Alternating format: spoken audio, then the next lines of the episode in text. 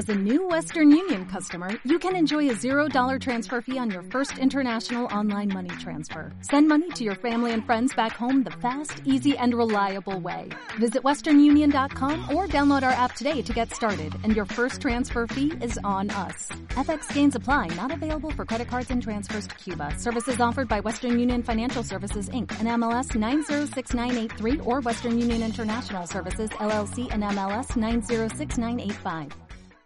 Para todos los que nos están escuchando, somos de la Universidad Nacional de Mar del Plata, del área de Relaciones Internacionales, del Vicerrectorado, y estamos con este proyecto, con nuestra segunda emisión.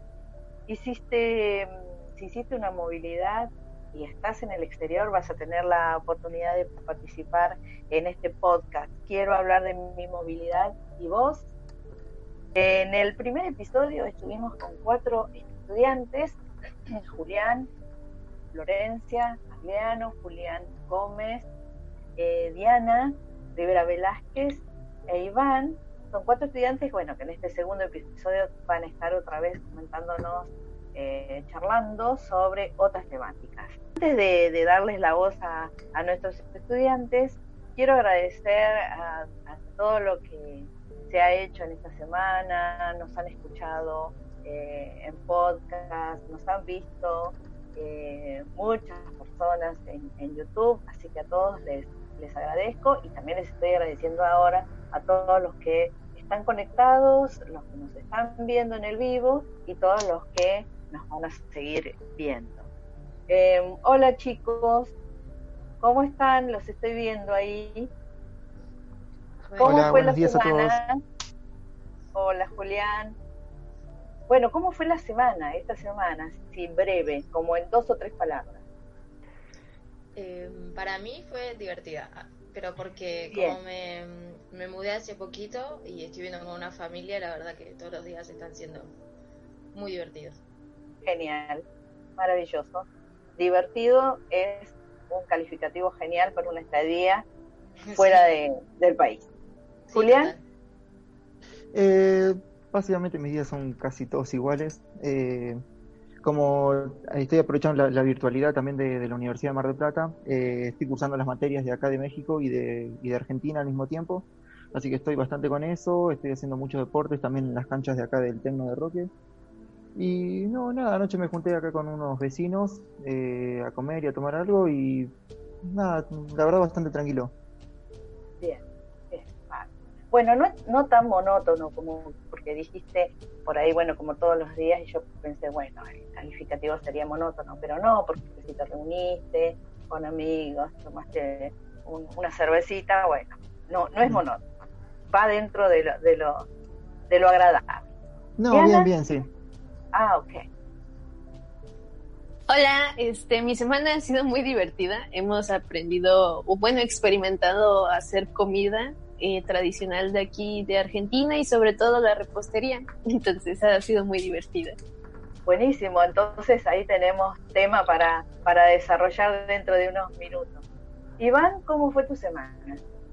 Hola, mi semana estuvo muy tranquila. Eh, por fin me dejaron tarea de, de la universidad y ya pude entretenerme un poco con eso. Y lo normal, lecturas, películas, series, y aprendiendo cosas nuevas. Bueno, genial. Eh, bueno, y lo presentamos a Jean-Luc también, nuestro técnico eh, laborioso, y le preguntamos cómo fue su semana, Gianluca. Bueno, hola Verónica, eh, gracias por la presentación. Y bien, fue bastante ardua, también con, con mucho que leer para la facultad, pero bien, dentro de todo. Bien, perfecto.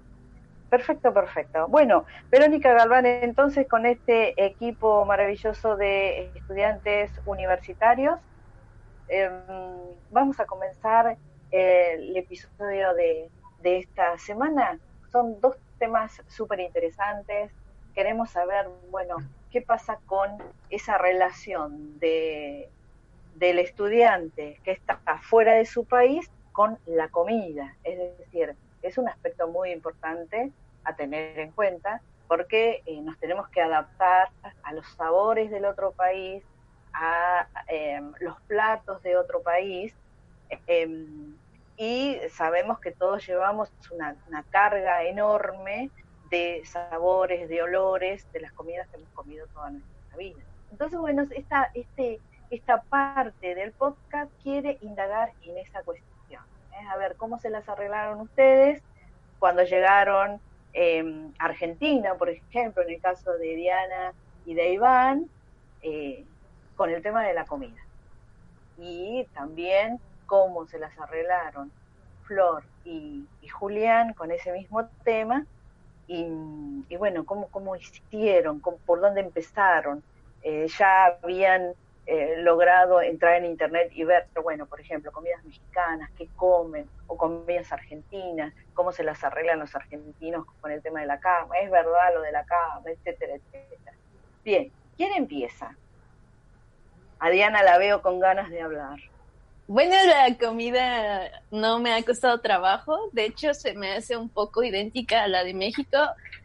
Puedo decir que la carne me ha fascinado mucho y pensando como en la comida mexicana que sería la tortilla combinada con la, la carne de Argentina, yo siento que sería un taco muy bueno para nosotros, sería una cosa muy, muy deliciosa.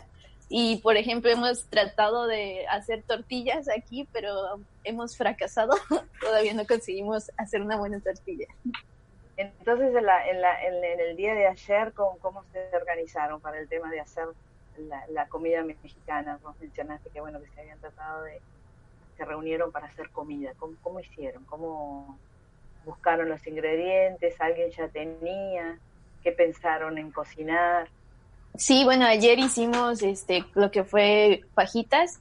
Es aquí le dicen nalga, nosotros le decimos bistec. Eh, partimos la, carne como fileteada, le pusimos pimientos, eh, sal, pimienta y bueno, eh, acompañamos esa comida con guacamole, que es muy sencillo de preparar, que pues obviamente son paltas, o para nosotros serían aguacates este jitomate, cebolla y un poco de chile que hemos encontrado aquí en los en las verdulerías, fruterías. Y aparte hicimos porotos que serían frijoles, entonces algo parecido, bueno, los machacamos o los molemos y pues decimos que son frijoles fritos, entonces fue una comida eh, mexicana, por así decirlo, pero pues con ingredientes argentinos. Muy bien, ¿y cómo salieron? Bien, bueno, está deliciosa la comida.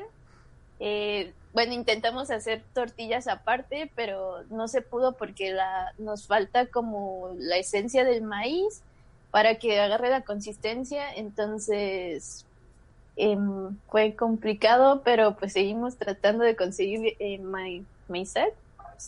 Maíz. bueno, es un nombre complicado. Entonces. Maicena, maicena. No, maicena sí conseguimos, pero es otro derivado. Nixtamal, este, ya me acordé del nombre. Entonces, pues como estamos buscando eso para que la consistencia de la tortilla quede algo parecida a la mexicana. Bien, bueno, y los chicos, eh, Julián, por ejemplo. Julián, ¿cómo, cómo hiciste con, con la comida? Eh, como reemplazaste, no sé si la palabra así es reemplazar, ¿no? Los sabores de, que te llevaste de acá y, los combinaste con los nuevos. Eh, bueno, en realidad prácticamente cuando llegué eh, me costó mucho adaptarme a la comida, eh, básicamente lo picante. Los primeros días tenía la boca muy reseca, se me lastimaban los labios, pero de, a poco me fui acostumbrando y la verdad que hasta ahora vengo comiendo mucha más comida mexicana que argentina, digamos. Eh, me, gustó mucho, me terminó gustando mucho la comida acá. Eh, de hecho, el otro día intentamos replicar unos, unos tacos eh, que quedaron muy buenos, la, verdad que quedaron buenos. y en cuanto a comidas argentinas, a ver, la carne sí es totalmente distinta. primero que es bastante cara y segundo que es distinta. Eh, me invitaron a comer asados un par de veces, pero no, son iguales que los nuestros.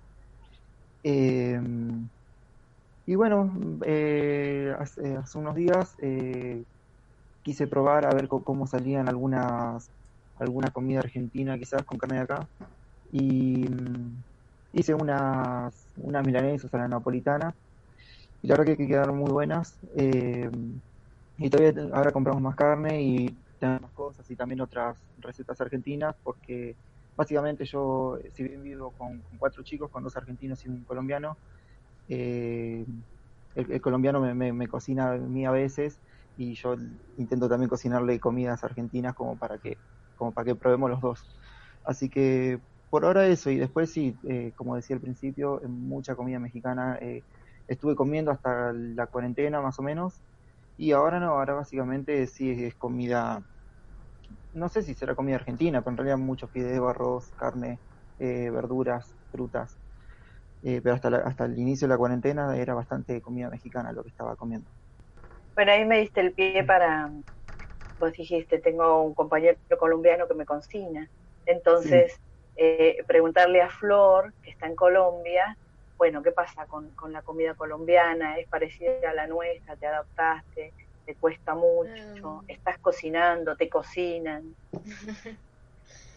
Eh, bueno, yo soy vegetariana, entonces es un poquito más difícil en cualquier país poder adaptarse, primero y principal porque igual que, igual que en Argentina, acá todos los platos tienen carne, eh, y quizás acá encontré menos cultura del, de lo que es el vegetarianismo y el veganismo respecto a lo que hay en nuestro país. De todas formas, eh, apenas llegué, cuando conocí a estos chicos de la otra universidad que me llevaron a viajar y demás, estuvimos con la mamá que se la pasó haciendo comidas típicas y estábamos en lugares de 40 grados de calor que yo no, no podía, no podía soportar el calor y cocinaban comida caliente, comían capaz sopa con una taza de chocolate yo me quedaba así, ¿qué? ¿No? Eh, pero al principio me costó más que nada por eso, por las combinaciones un poco extrañas para mí. Los desayunos acá son muy potentes en respecto a lo que al menos yo desayunaba en Argentina. Eh, pero lo que me re gusta de, de acá es que tienen los platos muy bien balanceados y combinados. Son muy distintos a los nuestros, yo creo que capaz se asemejan un poco más a los de México. Ellos comen mucho lo que es eh, porotos, arroz, em, y bueno, y siempre combinan como para que haya una proteína y que el plato esté completo. Eso me pareció increíble. Y ahora acá viviendo con la familia está buenísimo porque puedo cocinar también yo, a me gusta mucho cocinar. Eh, y hacemos un intercambio re lindo, hacemos un día y un día y así. El otro día de hecho le compré pastas artesanales a unos chicos argentinos y ponele acá, no comen pastas, por ejemplo. O sea, no saben lo que es ravioles, ñoquis, que para mí eso es, es terrible porque amo las pastas. Eh, y pero nada, vamos haciendo así y nos vamos combinando y está buenísimo. La verdad que me re gusta la comida acá y me re gusta la comida de mi país también. ¿Y cómo haces entonces? Perdón. ¿Cómo haces para seguir tu línea de ser vegetariana? ¿Cómo, cómo reemplazas, digamos? Es que la verdad no se me ha hecho muy difícil por el hecho de que ellos acá, o sea, yo en Argentina también como mucho lo que es porotos y demás, que capaz allá no es tan común pero acá es súper común, acá todos los platos tienen algún grano, algún cereal, el arroz, entonces eh, la verdad que no, creo que estoy comiendo incluso mejor que en Argentina, porque siento que los platos están más balanceados, digamos, y que tienen todo. Perfecto. Bueno, Iván, Iván que está en Mar del Plata y es un estudiante de México y me imagino que como Diana también estará buscando los los sabores de, de, su, su país. Hola, Verónica. Eh, sí, igual extraño mucho los sabores de México, eh, pero no he intentado cocinar algo mexicano. Eh, he intentado cocinar más gastronomía argentina. Algunos vecinos me han pasado unas recetas como de matambre, a la napolitana, el bife de chorizo, chimichurri, pastas, pizza, y es lo que he tratado de cocinar. Aquí eh, es el asado o el horneado. Eh, yo no he tenido la oportunidad de hacer un asado eh, porque no tengo el espacio, pero cosas horneadas sí he hecho. Papa, bife, nalga y los matambres. que para hacer un matambre yo no sabía, eh, hay que curarlo en leche, porque si comes el matambre así sin curar es muy duro y la leche lo ablanda. Eh, retomando lo de Flor, creo que aquí los desayunos son muy ligeros o hasta donde yo tuve mi experiencia, eh, solo era tomar mate y medias lunas. Ese era todo el desayuno. Cuando yo llegué, pues pasaba mucha hambre porque en México eh, cenamos un poquito más pesado y fue lo que se me complicó. Y cuando llegué, eh, no tenía dónde cocinar. En México puede ser algo gracioso, un chupete, pero aquí es una paleta. De hecho, por aquí la tengo. Esto es lo que es un chupete. Y cuando me dijeron que si quería un chupete, me empecé a reír. Y pregunté, ¿qué es eso? Y dijeron, ¿de dónde eres? dije, de México. Ah, y había una chica venezolana que también se empezó a reír. Dijo, ah, pensé que era la única que no entendía esas cosas. Y ya me explicaron con una paleta y ya me la traje. Y así, eh, cuestión de ir preguntando, eh, también retomando el tema de Julián, pues creo que en, México y en la mayoría de, los países puedes encontrar comida de todas partes del mundo. Esto por la globalización. Pero eh, no es lo mismo. Eh, Julián ya lo dijo. Comes carne, pero no sabes la misma carne de aquí, aunque diga comida argentina, comida colombiana, comida china. Nunca va a ser lo mismo que probarlo en, en el país de origen. En México la gastronomía es muy variada dependiendo de la región geográfica, pero lo más bonito de la comida mexicana es que tenemos un pasado y un presente. ¿A qué me refiero con esto? De que seguimos preparando bebidas y comidas que se hacían en la época prehispánica y que siguen en pie. Mm, nuestra alimentación está basada principalmente en el maíz, en el frijol y en el chile. Eh, me da gusto saber que muchos se quejan de que comemos mucho chile. La vez pasada Julián mencionaba que hasta la fruta le ponemos chile y Julián creo que ya le está agarrando el gusto al chile y ya come más. Es un poco irritante al principio, como mencionaba Julián, pero muy delicioso. Eso sí lo extraño por acá, aunque como bien decía Diana, en la frutería lo podemos encontrar, pero no hay tanta variedades de chile como hay en México. Y eh, pues eh, creo que lo principal en México es el maíz. Como mencionaba Diana, eh, no es tan fácil hacer una tortilla por acá por muchas cuestiones. Pero con el maíz puedes encontrar garnachas en la Ciudad de México hasta clayudas en el estado de Oaxaca. Y hay recetas típicas repartidas a lo largo y ancho de todo México. Hay cosas que, por ejemplo, yo no conozco, bebidas, comida. Y lo curioso de México es que en una región se puede, puede tener un nombre y en otra región eh, tener otro nombre, pero es lo mismo. Y pues hasta, ahí. Bien, muy interesante lo que contas. Eh, nosotros en Argentina tenemos una tradición también culinaria. Eh, no sé si los chicos que están en, en, México y en Colombia, por ejemplo, han, podido hacer probar eh, empanadas, porque el asado, las empanadas y el mate es como que nos define ¿no? en, en en cuanto a la comida, la carne argentina, reconocida en el mundo. Y, bueno, con la carne hacemos todo y somos súper carnívoros, somos muy carnívoros los argentinos. ¿Han comido empanadas? Por ejemplo, ¿no? La empanada. O el, el locro, el locro es otra comida típica argentina. Ay, yo quiero hacer un locro vegetariano. Mi papá dice que está mal porque los locros no son vegetarianos, pero tengo esa intención antes de irme y está bueno, hay que probarlo. Yo por, eh, por mi parte, eh, Estoy, estoy siendo mejor cocinero acá que lo que era en Argentina, pero todavía no me animé a hacer eh, así cosas muy elaboradas. Eh, por ejemplo, empanadas todavía no, no hice, pero sé que es fácil igual de hacerlo, así que alguno de estos días me toca animar. Igual tengo todos los ingredientes porque harina compré el otro día y huevos y todo el resto de las cosas que lleva eh, también tengo, así que no tendría problemas en hacerlo. También tengo una deuda pendiente de hacer pizza y mi compañero colombiano y las chicas también con las que me junto eh, quieren que les haga ñoquis, que ya dije, que les dije varias veces que iba a hacer y todavía no hice.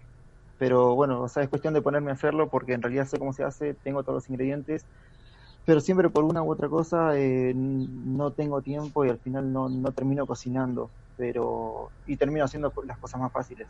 Pero en algún momento sí en los próximos días tengo pensado hacer comida típica de, Argentina. Bien, Bárbara. Entonces como que en, me imagino, los imagino, en, los lugares donde están. Entonces es, eh, ese espíritu de cocineros se les despierta sí o sí porque bueno, está bueno compartir la cultura culinaria de cada país y hacer conocer a los demás, a los que nos rodean, cuáles son los gustos y los sabores que, que son típicos en el país de cada uno. Bueno, eh, hace rato, Vero, mencionabas lo del mate. Mm, yo conocía el mate por nombre, pero llegando aquí me explican que es todo un ritual preparar el mate y yo no lo he preparado, no. Eh, consiste en tres cosas. El frasquito o la matera, se conoce, el sorbete y la hierba. Y me explicaba un amigo de acá donde rento que si tú compras un botecito, los mejores son los de madera.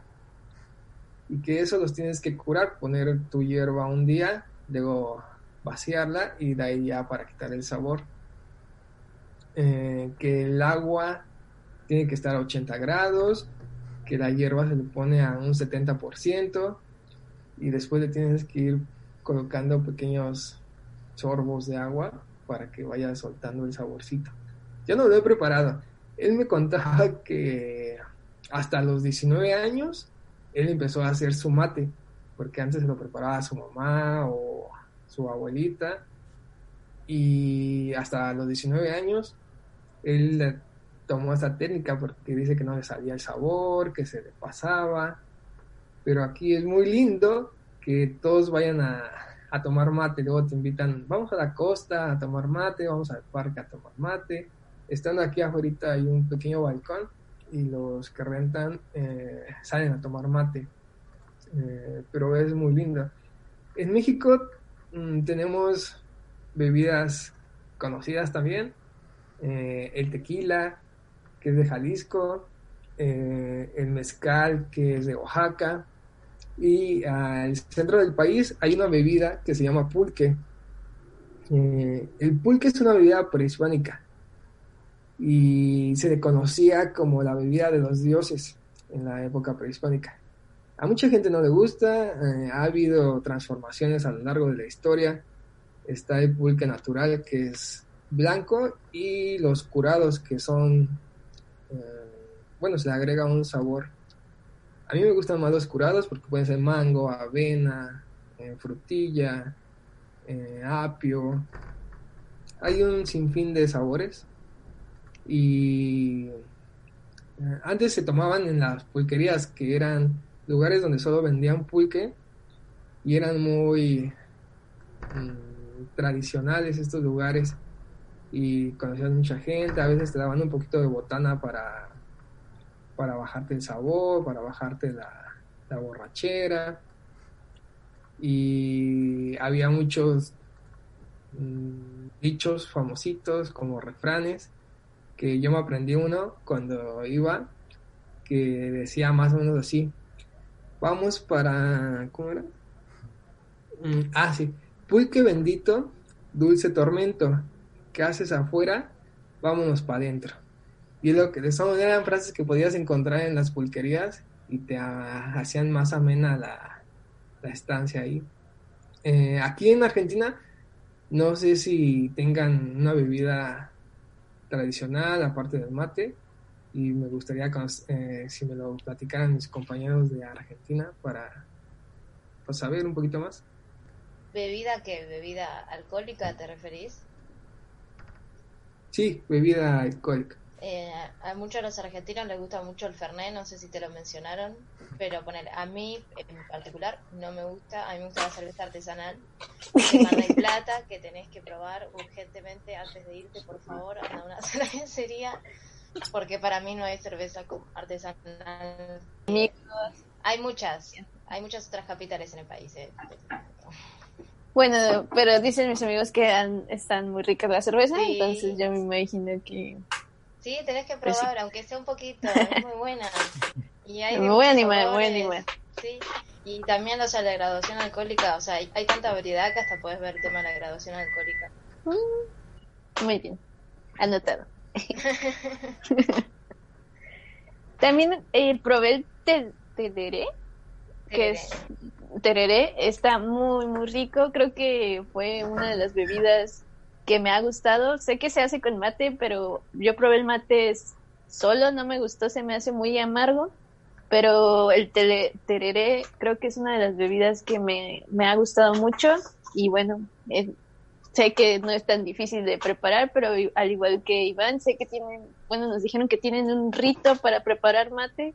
Desde el simple hecho de que si te quemas eh, si el agua caliente este, te quema la mano, todavía no está preparada para vaciar la mate, entonces creo que, no sé, tenemos que aprender a, preparar mate antes de irnos de, Argentina para poderlos preparar ahí en México.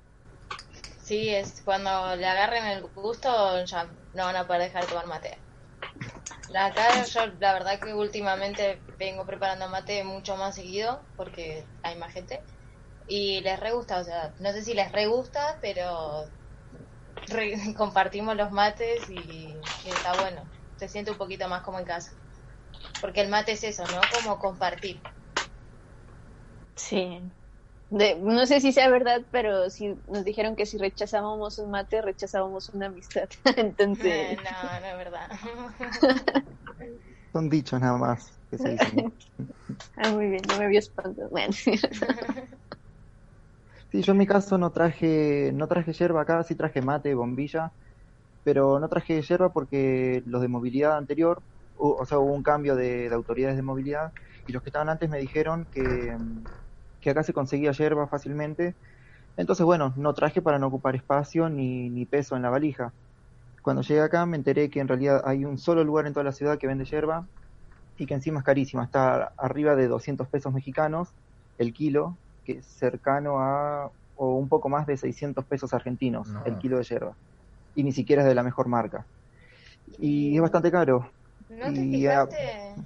Yo me fijé, o sea, yo compro yerba por un grupo que se llama Argentinos en Bogotá. Fíjate si no hay un grupo mm. como argentinos en esa ciudad.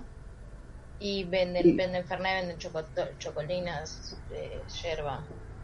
Sí, pasa que yo estoy en una ciudad mucho más chica. Vos estás en Bogotá, en la capital, y yo no estoy en DF entonces es como una ciudad bastante más chica, entonces es más difícil encontrar grupos así de argentinos. Em, pero bueno, todavía no compré yerba, igual sí tomé mate porque el resto de los chicos argentinos sí trajeron, me, fueron convidando. Eh, y cuando quise comprar, el lugar este que los vende cerró por todo esto del virus, cerró y también es el único lugar que vende Fernet, eh, que bueno, por suerte Fernet sí me traje, que lo estoy tomando de, de a gotitas porque para que no se me termine y lo estoy mirando con nostalgia ahí, lo tengo guardado todavía. Y tampoco pude volver a comprar Fernet por el mismo motivo, que el lugar está cerrado. Y el Fernet sí es muy caro acá. El Fernet lo tienen alrededor de 400 pesos mexicanos, que es casi 1.300 pesos argentinos. Y en Argentina está un tercio de ese precio.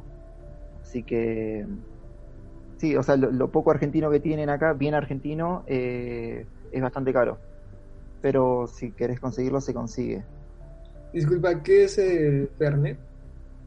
Todos, todos me preguntan lo mismo y no sé exactamente cómo. Está rico. En realidad nació siendo como un, ¿cómo se dice? Eh, como una medicina. Yo no sé si era que era algo ancestral, no, no sé muy bien la historia, pero era una mezcla de hierbas que es para la panza, para los problemas de la panza. Y resultó Es- combinado con Coca-Cola, está muy bueno. Ajá. Nosotros Claro, lo algunos lo como chupito. ¿Sí, chupito? O chupito. Pero En México. más- Ah, en, en México, ok. En México. O sea, es como Coca-Cola con algún vino, pero Fernet no es vino, son, son hierbas. Está hierbas. muy, está muy rico, Iván, deberías probar. Sí, y en cuanto a graduación alcohólica, tiene es más o menos igual que el, que el tequila. Estuve comparando y el Fernet tiene 44% de graduación alcohólica. Así que es más o menos parecido a cualquier tequila o whisky, Y algo comparable en México. vas a una tienda y lo puso así, Fernet, que lo vendes. Eh, En sí, cualquier lado. sí eh, no sé, no sé de qué ciudad sos vos, de acá de México. Eh, En ciudad-. Claro. No, bueno, acá en Celaya se consigue solamente, solamente en Liverpool. Es un, un centro comercial grande. Ah, sí. Eh, imagino que en otras ciudades se debe conseguir también en algún centro comercial de los más grandes de la ciudad. Si no, también se consigue por, por Mercado Libre o por Amazon. Y ahí está un poco más barato que en los centros comerciales, pero como cuesta menos de 400 pesos, eh, te cobran el envío también dependiendo de, de la zona y eso. Y termina costando un poco caro, creo. Este es el cierre de la primera parte de nuestro segundo podcast. En los próximos días publicaremos la segunda parte. Estén atentos a nuestras redes, en especial a nuestro Instagram, Relacint UNMDP. Allí iremos publicando los avances y los próximos episodios. Los invito también a que se comuniquen por mensaje privado o a que nos manden sus ideas o sus aportes. Un saludo a todos y espero que hayan disfrutado de esta primera parte.